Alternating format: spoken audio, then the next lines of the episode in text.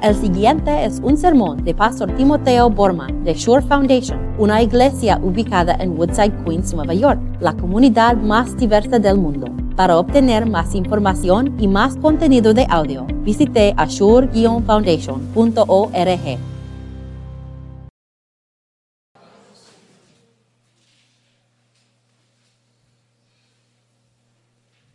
Les tengo que advertir hoy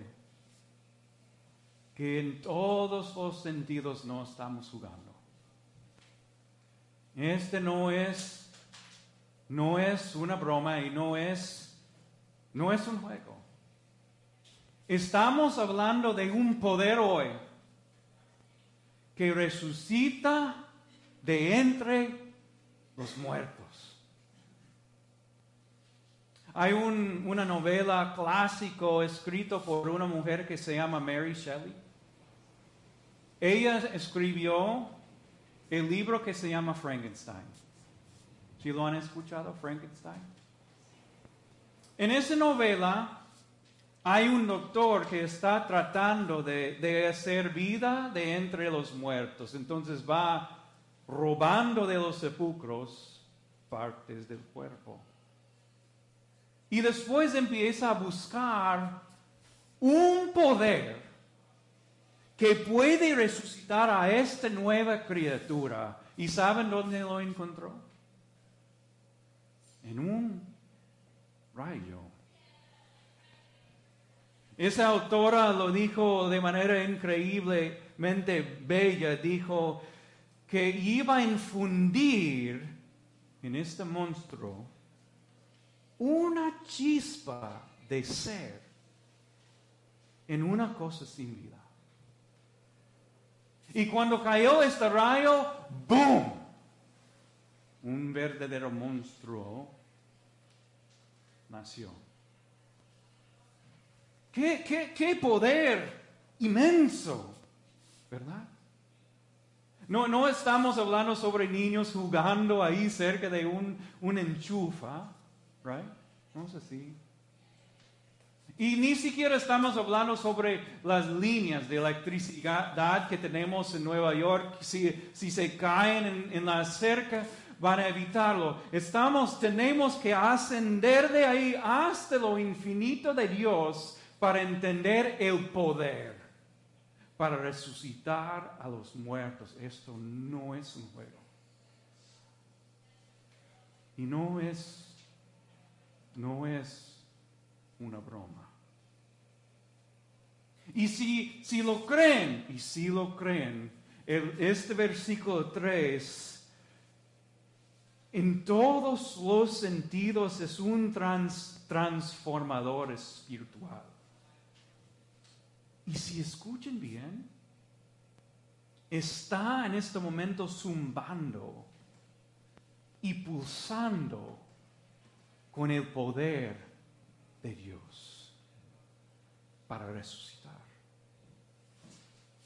Entonces, esta es mi, única oración hoy. E, e, es, es, es soplar en los corazones de todos aquí una pequeña chispa de esa vida para que nazca nueva vida. Lo que vamos a hacer hoy es ver este versículo 3 de tres perspectivas. Primero, vamos a dar un nombre a esta chispa. Primero un nombre y luego vamos a ver a dónde nos mueve esta chispa y finalmente vamos a, ver el porqué de Dios. primero el nombre, luego movimiento, a dónde nos mueve y finalmente el porqué de Dios. Quiero empezar con el nombre. ¿Qué dice aquí? El nombre de este chista se llama, según Pedro, nos ha hecho nacer de nuevo.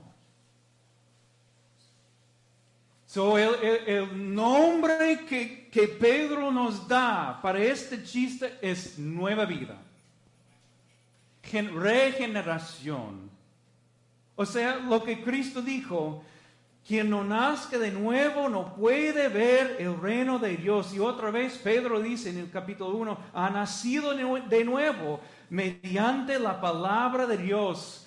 O para, ¿quieren escucharlo en griego? Escuchen bien, este es el griego, el griego.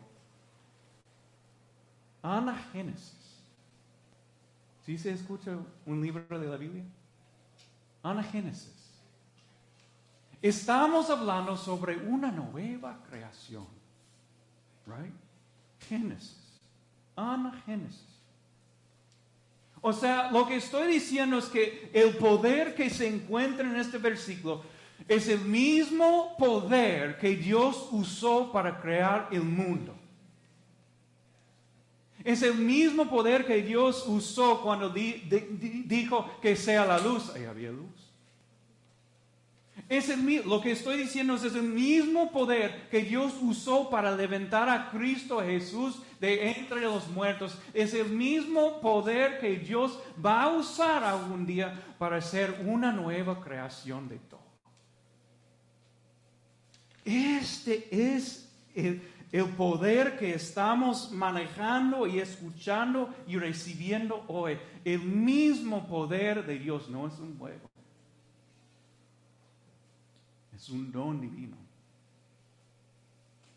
Ahora quiero, me, gustaría profundizar esta idea de renacimiento, recreación en nuestras vidas. Tenemos que reconocer dos cosas por lo menos acerca de esta nueva vida, que en esta nueva vida hay descontinuidad. Esta es una palabra larga, descontinuidad. O, para explicarlo, hay un antes de la Pascua y un después. Estamos hablando de, reiniciar empezar de nuevo. Es algo donde nuestros pecados ah, y pasados han sido borrados completamente. Y estamos empezando como un bebé que, abre los ojitos por la primera vez. San Agustín, antes de que había reconocido esta nueva vida, a él le gustó a la mujer. ¿No sabían esto?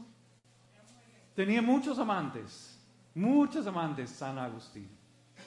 Siempre estaba buscando e, este placer de estar con, con una mujer. Y algún día después de que se convirtió, una de esas mujeres lo vio en la calle. Y él siguió caminando. La mujer le gritó, Agustín, soy yo. Y Agustín respondió diciendo, sí lo sé, pero no soy yo. O sea, él entendió que este fue su pasado y ahora en el otro lado de la Pascua fue alguien completamente diferente. Este es el don de Dios.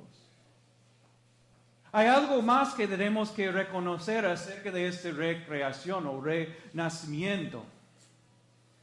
A través de ese renacimiento, Dios nos pone en una nueva relación.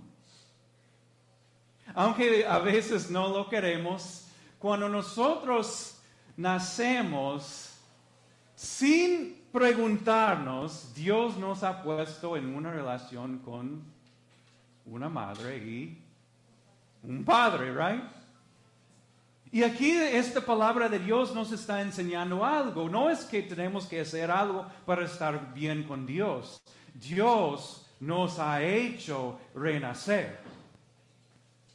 Que significa que tenemos un Padre amoroso que nos ama y ya estamos a través de Cristo Jesús con una buena relación con Él. Tenemos un Padre celestial. Todo esto está en esta palabra. Nos ha hecho renacer de nuevo. El nombre es, el nombre, la descripción de esta chispa es renacimiento, es recreación. Este es el primer punto que quieren que entiendan. Ahora quiero, quiero que ustedes vean el movimiento, el movimiento, a dónde nos lleve este poder. Mira, escuchen lo que Pedro dijo. por su gran misericordia, nos ha hecho nacer de nuevo mediante la resurrección de Jesucristo. ¿Para qué? Aquí está el movimiento. ¿A dónde vamos? ¿Para qué? Tengamos una esperanza viva. So, Él nos mueve desde, desde desesperación hasta la esperanza viva. Y la esperanza es algo que todos nosotros sabemos, necesitamos. Aún, aún el mundo reconoce, reconoce que el ser humano necesita esperanza.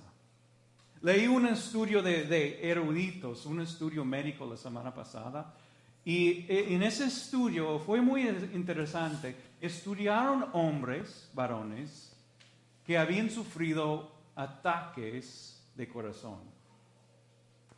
Y estaban estudiando el poder de, de esa esperanza y a la vez esperanza. Y esto es lo que este estudio dijo, les voy a leer. Eso es muy interesante. 21 de los 25 hombres, son casi todos, más pesimistas, murieron en ocho años después. So, ese es el poder de desesperanza. Le, le, llevó a morir. Casi todos. Y aquí está el, poder de la esperanza. Solo seis de los más optimistas murieron en el mismo periodo del tiempo. So, este, es, este es lo que ellos descubrieron. Descubrieron que no, importa lo que comen, right? No mucho. No importa si hacen ejercicio. Lo que importa más es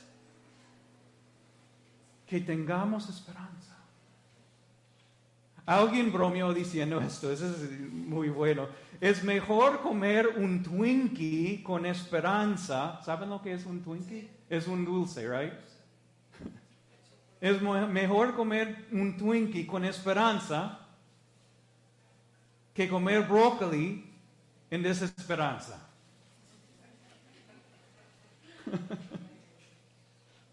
Pero yo digo, es, es, es mejor es el mejor de todo comer brócoli y esperar a la misma vez, ¿verdad?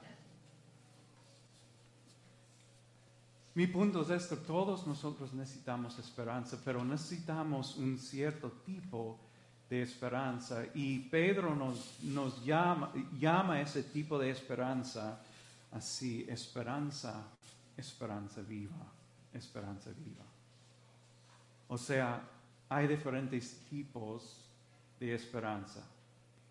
Hay esperanzas mundiales. Por, e, yo, yo pienso yo que hay dos categorías de, de esperanza mundial, vamos a llamar. Dos, dos canastas, dos categorías. Uno es, son esperanzas materialistas, como dinero, carrera, una casa con una una piscina loca, donde se puede ver la playa y yo no sé, y, ahí atrás está tu propia uh, barca. Esa es una esperanza, right? Maybe un deseo nada más.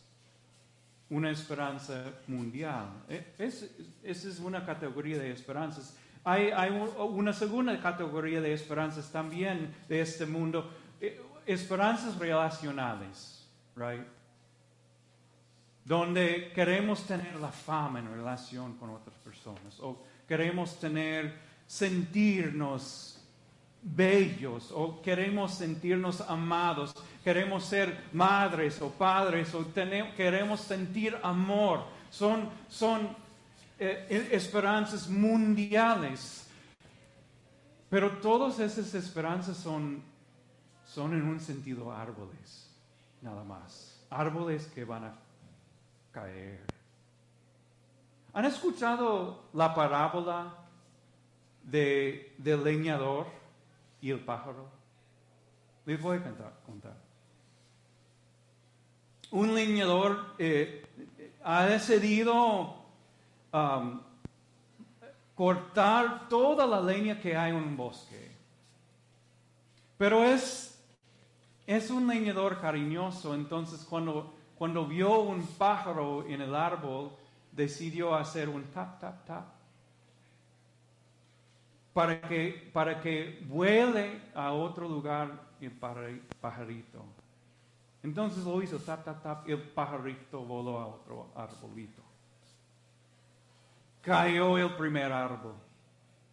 Otra vez el leñador se, se, acercó a un otro arbolito, ahí estaba el pajarito, tap, tap, tap. El pajarito voló a otro arbolito. Cayó el árbol y se fue así hasta que había un solo árbol, tap, tap, tap, y por fin el pajarito voló a una piedra, una roca, y ahí se quedó feliz. ¿Entienden el punto? Que muchas de nuestras esperanzas no son solamente deseos, son árboles que van a caer. Pero cuando nuestra esperanza es una esperanza viva en Cristo Jesús, nadie, nada nos puede quitar. Mi gemelo, ¿saben que soy gemelo? Mi gemelo me contó esta, esta historia, es, es una historia verdadera. Cuando había un hombre que tenía como, como 30 años y pico, y ese hombre estaba en un salón de manacura.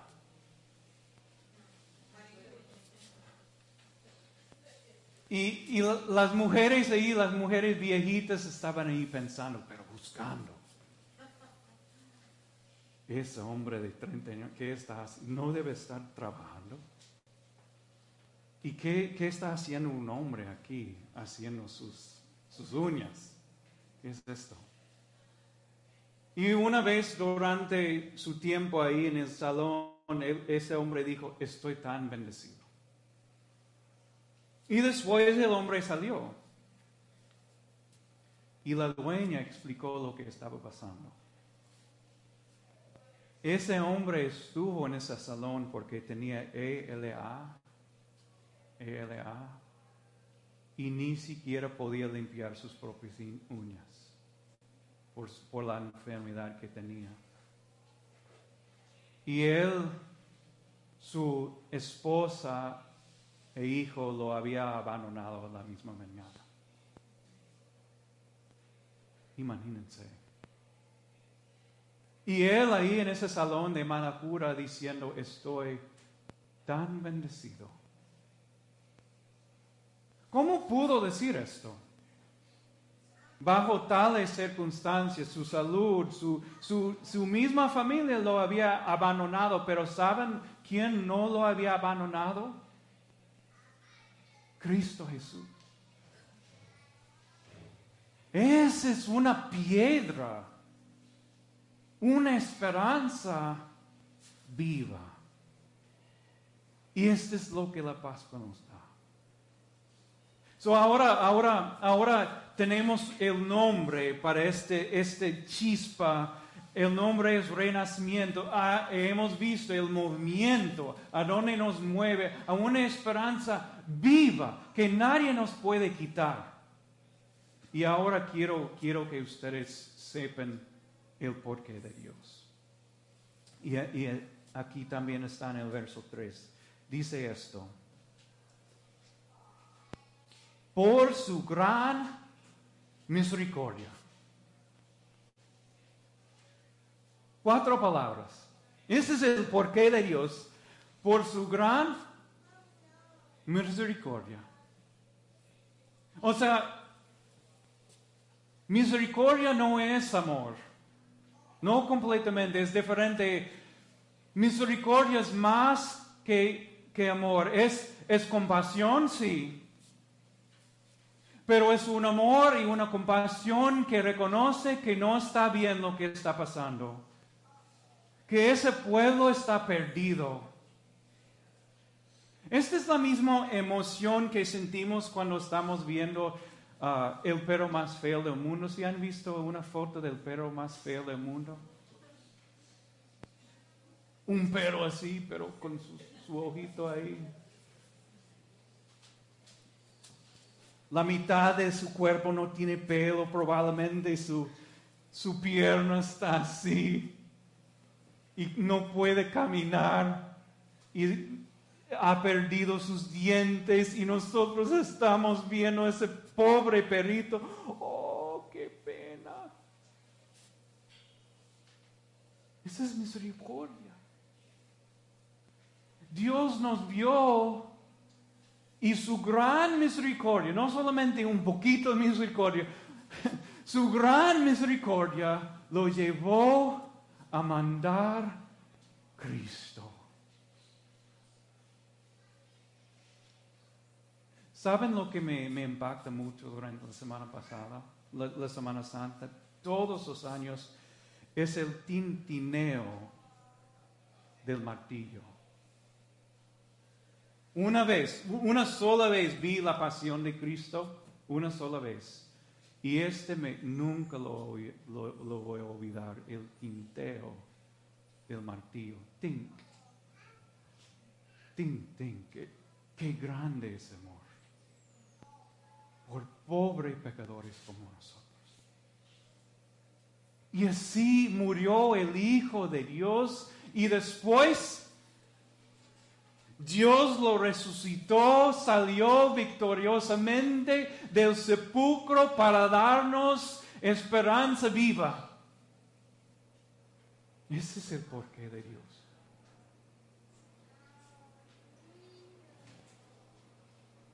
quiero convertirme en un poquito de antagonista Smokey the Bear, Smokey el osito. Yo me creí en Minnesota y ahí tenemos muchos bosques.